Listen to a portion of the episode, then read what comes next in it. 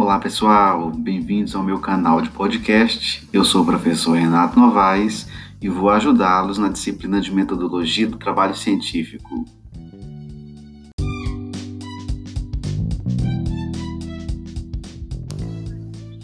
Bem, pessoal, hoje nós vamos tratar um pouquinho sobre concepções de ciência.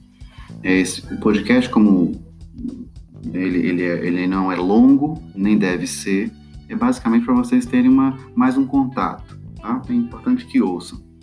Então, a ciência, ela vem do latim, né, da palavra ciência, que significa conhecimento. Então, a busca da natureza humana é por mais conhecimento, sempre.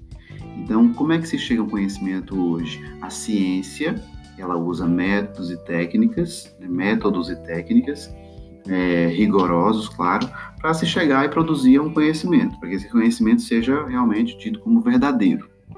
É, qual é a ocupação da ciência? Então, ela busca é, esforços pela verdade, compreensão da realidade, ela tenta explicar a natureza interna e externa, ela busca dar conta de questões sobre o surgimento do homem, o seu papel no planeta, a razão da existência, né, etc., e melhoria da qualidade de vida. Mas, na verdade, a gente se pergunta o que é ciência?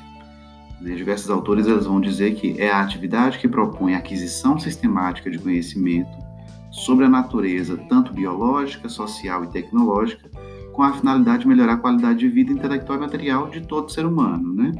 Ou, ou na verdade, de uma forma mais ampla, de qualquer ser vivo na Terra.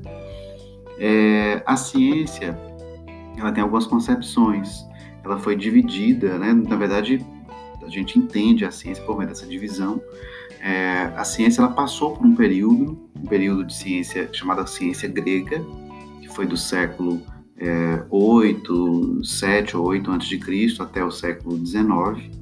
Depois ela passou pela ciência moderna, que foi a, a, depois do século 17 até o século 20, e nós temos a ciência contemporânea, que é a do século 21 para cá. É, quais são as características dela? De forma mais rápida, porque nós vamos abordar isso na, na aula.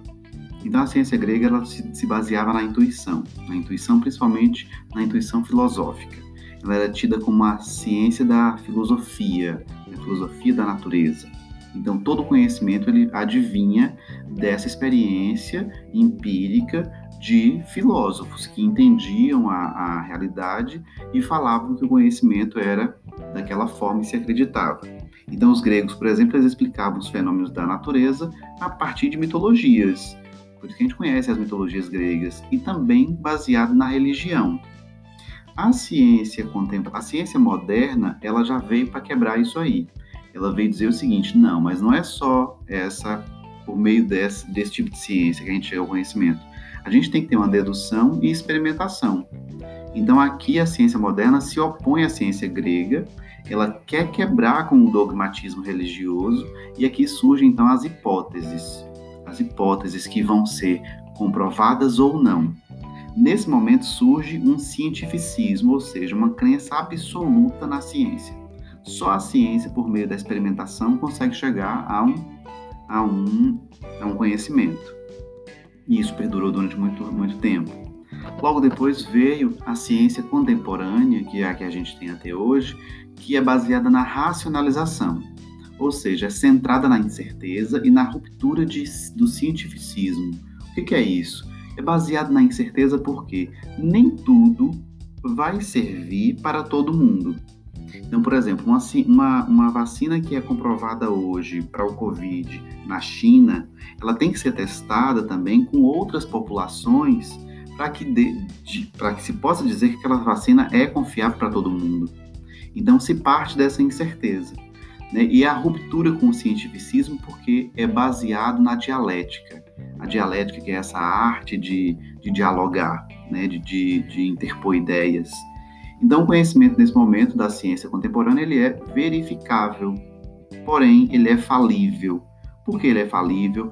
Porque outro conhecimento pode vir depois e comprovar que aquilo não era mais verdade. Então, como dizem por aí, o chocolate ele dá espinha ou ele não causa espinha? Daqui a pouco, um acne, né?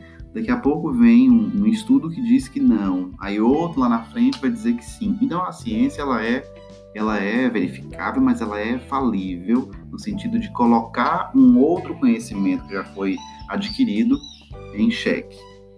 É, partindo desses três, né, desses três modelos, então a gente tem a ciência contemporânea que vive até hoje. Qual é o papel da ciência hoje? Buscar novos produtos, tecnologias, conhecimentos, né? melhorar a qualidade de vida. A ciência está baseada na racionalidade, na coerência, no questionamento sistemático, na representação do que é real, na investigação da utilização de, e utilização de métodos. A gente vai abordar isso também nas aulas, né? numa, numa, numa, num conhecimento que é analítico, né? Ela também agrupa objetos da mesma espécie para investigar, ela é comunicável.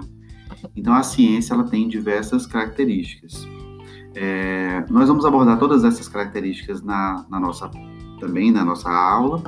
Eu gostaria que vocês ouvissem o podcast, ouvi, lessem o material que está de apoio no, no Blackboard e até a próxima aula.